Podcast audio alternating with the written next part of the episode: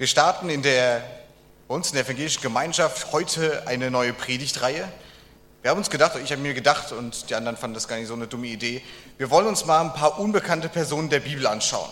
Wollen mal schauen, was steckt eigentlich unter den Leuten, die man vielleicht gar nicht kennt oder von denen man vielleicht gehört hat oder eine grobe Idee hat, wer das sein könnte. Bis Ostern, wenn ich predige, werde ich euch eine solche Person vorstellen. Auch am Freitag beim Lobpreisgottesdienst, da schauen wir uns den Korach an und die, seine, seine Korachiter, über die ja viele Psalme geschrieben haben, was mit denen los ist. Herzliche Einladung dazu, wir haben es ja schon gehört. Und heute soll es um den Jitro gehen. Ja, mancher guckt ganz komisch. Jitro, wer ist das denn? Der Schwiegervater von Mose. Noch kein Ah, also vermute ich, dass er tatsächlich eine unbekannte Person der Bibel ist. Sehr gut. Ähm, werde es so machen, ich werde ein bisschen die wenigen Stellen, die wir von ihm haben, sind drei, äh, uns ein bisschen nahebringen, ein bisschen was zu ihm sagen und werde versuchen, ähm, ja, dass uns das nicht nur anschauen, sondern dass wir am Schluss auch was davon haben. Ne? Das, darum sind wir hoffentlich alle hier. Genau, der Jitro. Was ist das für ein Typ und warum habe ich den ausgesucht oder überhaupt diese Predigtreihe gestartet? Ich glaube, es ist gut, sich auch solche Leute mal anzuschauen, für die gar nicht so viel in der Bibel steht. Ihr seht, es sind ganz wenige Verse nur. Und ich glaube, dass wir ganz oft auf diese Großen der Bibel schauen, auf einen Abraham, auf einen Jakob, einen Mose, einen David, Jesus und die Jünger und alle, die es vielleicht dazwischen gab. Aber ich glaube auch, dass in diesen kleinen Personen, von denen wir vielleicht nur wenige Kapitel, über manche gibt es nur einen Vers oder die tauchen irgendwo nur zwischendurch mal ganz kurz auf, dass auch in denen ja, ein Wert drin steckt. Ich glaube, dass es einen guten Grund hat, dass auch solche Leute in der Bibel genannt werden und nicht, dass sie irgendwo hinten runterfallen, sondern ähm, dass da auch ein Wert für uns heute drin stecken kann. Und deshalb will ich uns heute mal diesen Jitro ein bisschen näher bringen. Ich habe schon gesagt, der Jitro ist der Schwiegervater von Mose, aber das ist nicht alles, was ihn ausmacht. Er ist auch Priester in Midian, in einem Land, sehr gebirgig, Wüstengegend, ähm, östlich des Roten Meers. Und er war auch Schafhirte. Wie das zusammenpasst, ich glaube, das passt ganz gut, werden wir später noch sehen. Und nicht nur er hat diesen Schafbetrieb geleitet oder ja, er hat ihn geleitet, aber er hatte sieben Töchter und die waren, wie das ist für so einen Familienbetrieb, waren da voll mit eingespannt. Werden wir auch nachher noch hören. Die wichtige Frage ist jetzt, wie kommt dieser Mose zu diesem Jitro? Na, Mose kennen wir eigentlich aus der Geschichte aus Ägypten. Jitro, habe ich jetzt schon gesagt, östlich des Roten Meeres, also ein paar hundert Kilometer weit weg von Ägypten. Ich hole ein bisschen aus. Die Geschichte von Mose ist jetzt keine unbekannte Person der Bibel, von der wird es den meisten bekannt sein. Mose ist als ja, am ägyptischen Hof eigentlich aufgewachsen, ist dadurch sehr lustige Zufälle und Umge ja, Umstände in diese Familie reingekommen. Ähm, könnt ihr alles nachlesen, wenn ihr es nicht schon wisst, die Geschichte mit dem, mit dem Weidenkorb auf dem Nil und so weiter. Und es kommt zu einer Szene, wo er mitbekommt, dass ein Arbeiter, ein ägyptischer, Streit hat und er mischt sich da ein bisschen ein und er tötet dann einen dieser, dieser ägyptischen Arbeiter und muss fliehen, weil er selber Angst um sein Leben hat. Und so flieht er diese hunderte von Kilometern in das Land Midian, eben östlich des Roten Meeres.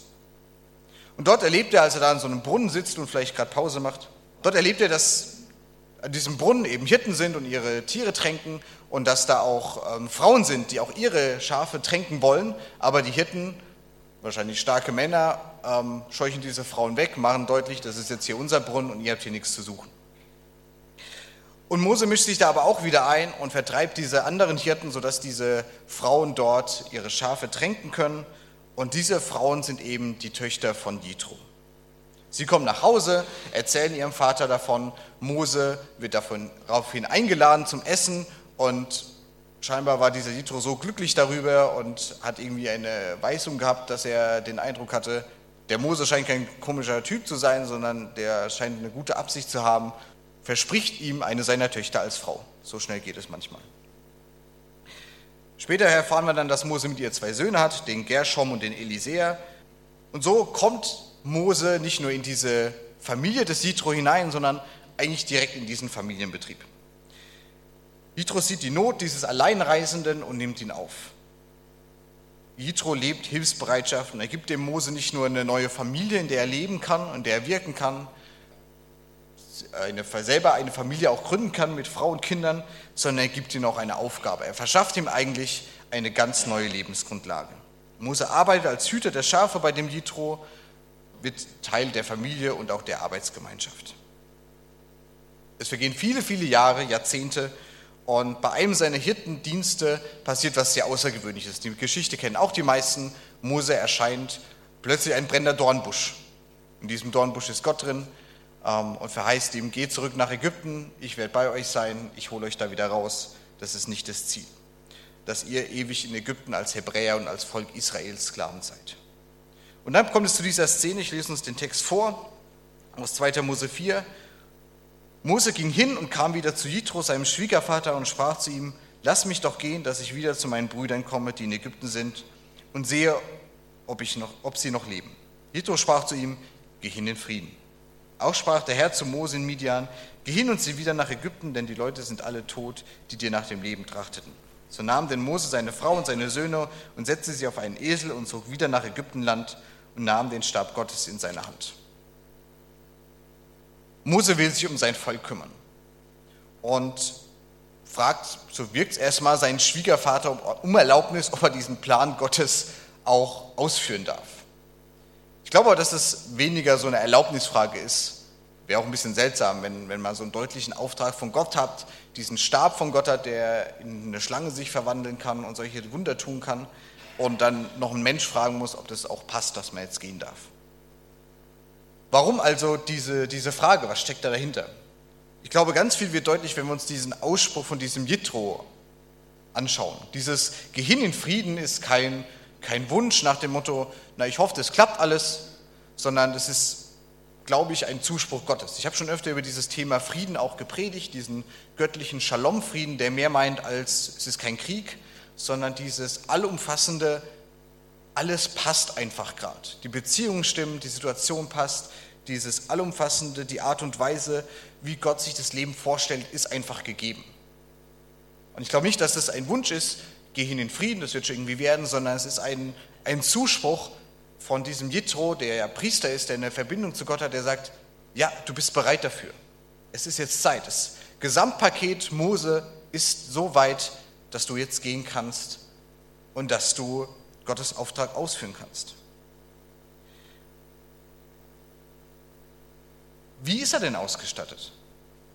Er hat so einiges erlebt, glaube ich, in diesen Jahren. Er war jahrzehntelang Hirte in Midian, hat sich da durch die Wüste, durch das Gebirge schlagen müssen, hat, wie wir später von David lesen, gegen wilde Tiere seine Herde verteidigt, musste die Herde führen und hat sich sicher auch gegen andere Hirten behaupten müssen, wie er es bei seiner ersten Begebenheit dort auch getan hat.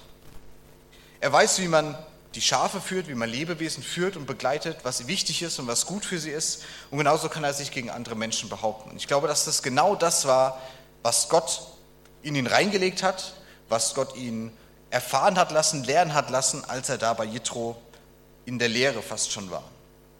Er ist gut vorbereitet, um jetzt sein Volk zu führen, wie er eine Herde zuvor geführt hat und er ist ausgestattet und vorbereitet, um gegen diesen Pharao, gegen die Regierung dort anzutreten, wie er sich auch gegen andere Menschen als Hirte behauptet hat. Ich habe mich gefragt, das wirkt jetzt ja erstmal nicht wie eine sonderlich geistliche Ausbildung oder geistlicher Dienst. Ich habe mich gefragt, ist es bei uns aber nicht oft genauso, dass wir Dinge vielleicht gut können und uns fragen, ja, aber was mache ich denn jetzt damit? Solche augenscheinlich vielleicht ungeistlichen Dienste und Gaben, die wir haben. Und ich will dich mal fragen heute Morgen, was kannst du denn vielleicht ganz gut? Oder was hast, haben dir vielleicht Leute beigebracht, wo du denkst, das kann ich vielleicht ganz gut, aber das ist jetzt nichts super Geistliches oder was Tolles, was ich für Gott einsetzen kann. Ich glaube nicht, dass der Mose, als er in Midian gelandet ist, gedacht hat, und jetzt werde ich Hirte, dass ich weiß, wie ich Menschen begleiten und führen kann, und ich verteidige meine Herde gegen wilde Tiere und ich, ich setze mich gegen andere Hirten durch, dass ich irgendwann mal dieses Volk aus Ägypten rausholen kann. Ich glaube nicht, dass es so war. Ich glaube, dass es tatsächlich Gott der ist, der ihn da vorbereitet hat und die Gaben und Fähigkeiten nutzt, die Mose hat. Und ich frage dich, was kannst du vielleicht ganz gut und was kannst du davon für Gott einsetzen? Und es soll keinen Druck machen, weil ich weiß, dass hier ganz viele in Ergersheim sind, die ganz viele Sachen schon einsetzen. Ich glaube auch, dass es aber auch welche gibt, die ganz viel schon weitergegeben haben, ohne das gar nicht zu wissen, einfach im Vorleben. Und vielleicht gibt es auch Leute, die sagen, ich, ich wäre gern so ein Jitro für jemanden. Ich würde gern jemanden begleiten auf dem Weg, wo er gerade drin steckt. Oder vielleicht wärst du auch gerne ein Mose und suchst jemanden, der dich begleitet, mit der du auf dem Weg bist und jemanden, der dir zeigt, was du vielleicht gut kannst und der dir was weitergibt von dem, was er kann. Weil ich glaube, dass wir alle begabt sind. Und dass es manchmal vielleicht nur jemanden braucht, der das ein bisschen aus uns rauskitzelt. Wenn du jetzt jemand bist, der sagt, ich weiß gar nicht, was ich gut kann, oder ich, ich weiß, was ich gut kann, aber ich weiß nicht, wie ich das einsetzen kann, oder ich würde gern was machen, dann scheu dich nicht, andere Leute zu fragen oder mich zu fragen oder sonst irgendwie hinzuzugehen und zu gucken, dass wir gemeinsam auf dem Weg sind und schauen, was kannst du denn und wie kannst du das einsetzen, was willst du einsetzen und was vielleicht auch nicht. Das allein wäre vielleicht schon eine gute Predigt gewesen, aber ich glaube, dass bei dem Jitro noch viel mehr drin steckt. Mose macht sich auf den Weg nach Ägypten und tatsächlich kann er das Volk rausführen aus Ägypten. Es gibt diese zehn Plagen, habt ihr sicher schon von gehört. Sie feiern das Passa. Gott führt sein Volk als Wolkensäule, als Feuersäule durch das Schilfmeer hindurch. Das Volk ist in der Wüste, wird mit Gott von Wasser, mit Wachteln, mit Manna, mit Brot versorgt. Eine total seltsame Kriegssituation kommt auf, wo die Hebräer gegen die Amalekiter kämpfen und Mose seine Hände hochhalten muss. Und immer, solange seine Hände oben sind, gewinnt das Volk äh, der Israel. Aber sobald seine Arme schwach werden und sinken, wird das andere Volk stärker, sodass er von dem Aaron, seinem Begleiter und noch einem anderen gestützt wird, dass auch ja der Sieg errungen wird. Lohnt sich zu lesen, das haben wir alles hier zwischendrin, zwischen 2. Mose 4 und 18. Und dann kommt wieder eine Situation, in der Jitro auftaucht. Diese Geschichten scheinen nämlich nicht nur dem Volk Israel irgendwie bekannt zu sein und wichtig zu sein, sondern es scheint sich rumgesprochen zu haben, dass da irgendwie ein Volk unterwegs ist, das die seltsame Sachen mit einem Gott erleben, dass sogar der Jethro das mitbekommen hat. 2. Mose 18 heißt es dann nämlich, da erzählte Mose seinem Schwiegervater alles, was der Herr um Israel willen dem Pharao und den Ägyptern angetan hatte und all die Mühsal, die ihnen auf dem Weg begegnet war und wie sehr sie der Herr errettet hatte. Jitro aber freute sich an all dem Guten, das der Herr an Israel getan hatte, dass er sie errettet hat aus der Ägypter Hand. Und Jitro sprach, gelobt sei der Herr, der euch errettet hat.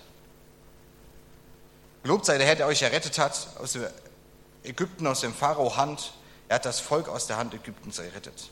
Nun weiß ich, dass der Herr größer ist als alle Götter, weil ihr eigener Hochmut auf sie zurückgefallen ist. Und Jitro, Moses Schwiegervater, brachte Gott ein Brandopfer und Schlachtopfer dar da kamen Aaron und alle Ältesten von Israel, um mit Moses Schwiegervater das Mahl zu halten vor Gott. Hier sehen wir nicht, also weniger diese Familienseite, sondern mehr diese Priesterseite von Jitro.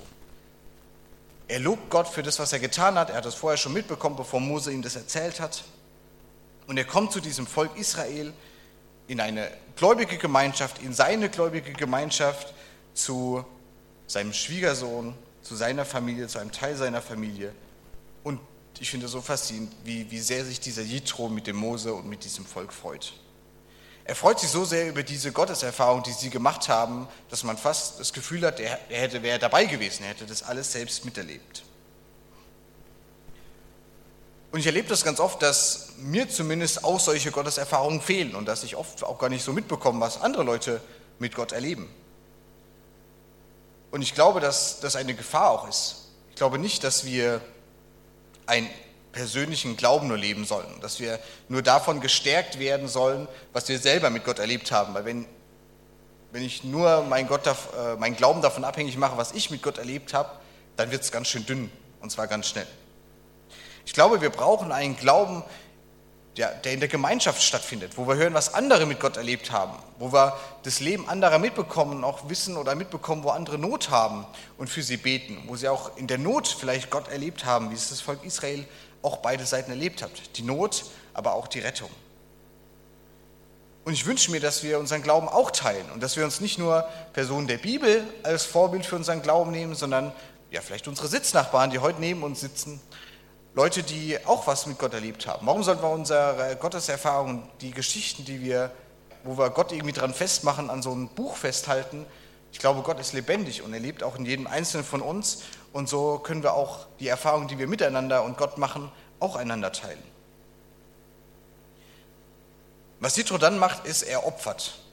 Brandopfer, Rauchopfer und er lädt den Aaron ein und andere Leiter aus der Gemeinde dort und die kommen ja, zu einem Mahl, zum Essen zusammen. Und ich finde es einfach wunderbar. Also ich glaube, dass wenn, wenn irgendwo Essen, gemeinschaftliches Essen in der Bibel vorkommt, das immer ein ganz wichtiger Moment ist. Man könnte jetzt meinen, es wäre die Aufgaben der Priester, Pastoren und Prediger, die Gemeindeleitung und noch so ein paar andere Leute zum Essen einzuladen. Aber ich denke, es geht mehr um diese Gemeinschaft mit Gott, die da stattfindet ein Zusammenkommen mit Gott. Gemeinschaft haben miteinander und mit Gott. Gemeinsam vor Gott treten und mit ihm Leben teilen. Ich finde es so eine, so eine schöne Szene, dass die, die Gemeinde da zusammenkommt, wichtige Leute aus der Gemeinde, dass sie zusammen essen und dass Gott da mittendrin ist. Ich glaube, wir vergessen das ganz oft, wenn wir irgendwie zusammenkommen. Hier im Gottesdienst ist vielleicht nochmal was anderes. Aber ich glaube auch, dass wenn wir beim Mittagessen zusammenkommen und füreinander ähm, oder Gott dafür danken, dass Gott da auch mit dabei ist und dass er auch diese ganzen Gespräche und alles, worüber wir uns austauschen beim Mittagstisch oder beim Abendessen oder beim Wandern, beim Spazierengehen, bei was auch immer, dass Gott da auch mit dabei ist. Ich glaube, das vergessen wir manchmal. Und ich finde es wichtig, dass wir uns daran erinnern, Gott ist da genauso mittendrin. Und ich wünsche uns das, dass wir, dass wir da bewusst damit umgehen, dass Gott wirklich da ist und dass er auch in unseren, dass wir bewusst auch ja, einladen in solche Momente und uns bewusst werden, er ist wirklich da. Nicht nur sonntags morgens im Gottesdienst, sondern beim Spazierengehen, beim Mittagessen, beim Frühstück, bei was auch immer wir tun. Und ich glaube, dass nur wenn wir so eine Beziehung mit Gott haben, dass es dann zu dieser nächsten und für heute auch letzten Szene mit dem Jitro kommt. Nach diesem Mal heißt es, am anderen Morgen setzte sich Mose könnt gar nichts mitlesen. Ne? Am anderen Morgen setzte sich Mose, um dem Volk Recht zu sprechen. Das Volk stand um Mose her vom Morgen bis zum Abend. Als aber sein Schwiegervater alles sah, was er mit dem Volk tat, sprach er, was tust du denn mit dem Volk? Warum musst du ganz alleine da sitzen und alles Volk steht um dich her vom Morgen bis zum Abend? Mose antwortete seinem Schwiegervater, das Volk kommt zu mir, um Gott zu befragen. Denn wenn sie einen Streitfall haben, kommen sie zu mir, damit ich richte zwischen dem einen und dem anderen und tue ihnen kund die Satzung Gottes und seine Weisung. Sein Schwiegervater sprach zu ihm, es ist nicht gut, wie du das tust. Du machst dich zu müde. Dazu auch das Volk, das mit dir ist. Das Geschäft ist dir zu schwer. Du kannst es alleine nicht ausrichten. Gehorche meiner Stimme. Ich will dir raten und Gott wird mit dir sein. Vertritt du das Volk vor Gott und bring ihre Anliegen vor Gott. Und dann geht es weiter, dass er ihm empfiehlt, eben Richter einzusetzen, die das Volk leiten und dass nicht Mose allein diese Aufgaben erledigen soll, sondern dass er in verschiedenen Kategorien, manche Richter für 100, manche für 10, manche für 5, manche für einzelne Leute einsetzen soll, dass nicht er allein diese Streitigkeiten klärt, sondern dass es noch andere Leute gibt.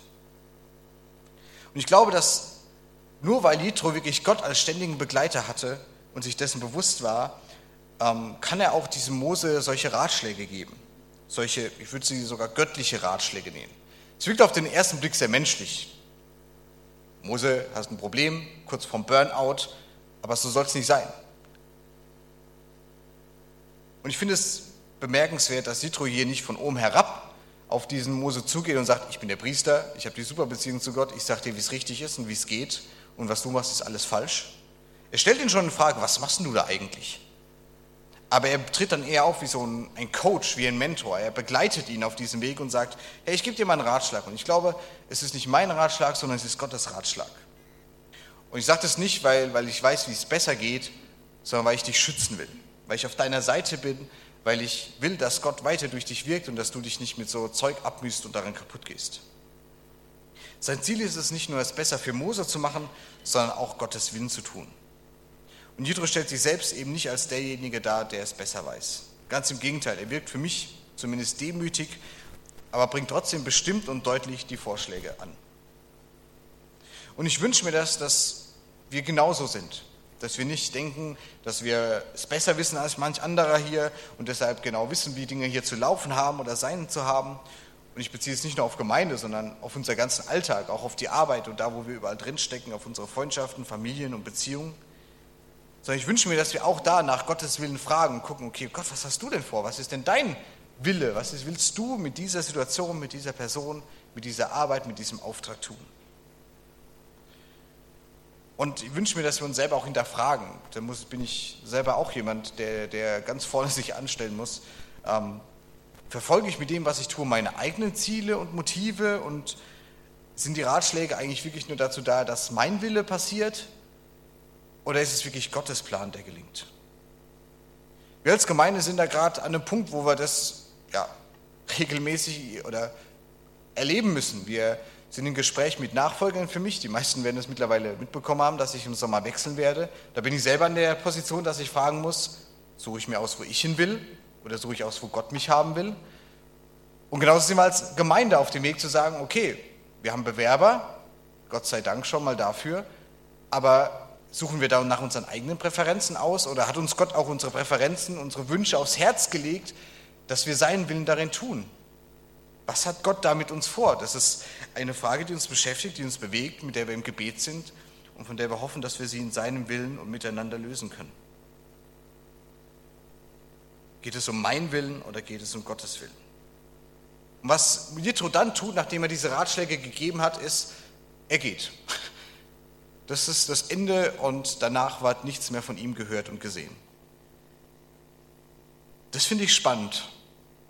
Es ist nicht so, dass, dass ihm nachgelaufen wird, dass ihm irgendwas verfolgt, dass er irgendwie nochmal gehypt wird, hochgehalten wird als der große Führer des Volkes, sondern er ist einfach weg von der Bildfläche. Ich finde es sehr bemerkenswert. Eine Person, die so kurz auftritt, die, wie ich finde, doch wichtige Weichenstellungen für das Volk Israel legt, indem sie Mose ausstattet und ausrüstet, indem sie ihm Ratschläge gibt, dass er seinen Dienst weiter tun kann, und trotzdem dann plötzlich nicht mehr auftaucht. Nicht groß in unseren Gemeinden verfolgt wird, angebetet, also nicht angebetet, aber, aber so hervorgetan wird wie ein Mose oder ein Abraham und trotzdem so wichtig ist. Und ich glaube, dass ganz viele von euch, von uns auch solche Leute sind, die ganz viel Gutes tun und vielleicht auch gar nicht im Rampenlicht stehen wollen, die froh sind, wenn sie helfen können und die anpacken und dann aber auch wieder in der Versenkung verschwinden können. Und ich will es jetzt auch einfach benutzen, um euch dafür Danke zu sagen, dass ihr euch einbringt und dass ihr hier anpackt. Und dass ihr vieles auch nicht irgendwo aushängt und sagt, guck mal, was ich Tolles gemacht habe, wie, wie andere das vielleicht tun, wie es in der Welt vielleicht oft passiert, sondern dass wir hier tatsächlich eine ja, demütige, demütige und dienende Gemeinschaft haben. Danke dafür, für alle, die sich einbringen und die solche Jitros sind, die ganz demütig Hilfestellung geben, die die Gemeinde lenken und voranbringen und es nirgends aushängen. Und trotzdem will ich dir diese zwei Dinge auch nochmal mitgeben. Lassen wir uns von Gott in unseren vielleicht augenscheinlich ungeistlichen Diensten auch gebrauchen und können wir die geistlich füllen, können wir die geistlich nutzen? Welche Gaben und Talente hat Gott in dich reingelegt, die du vielleicht auch weitergeben kannst? Und können wir uns auch über diese Gotteserfahrung wie der Jitro freuen, die andere machen? Wissen wir überhaupt davon? Oder ist uns das vielleicht fremd und wir müssen mehr Räume schaffen, dass wir solche Erfahrungen teilen können und miteinander Gott erleben können? Ich möchte beten.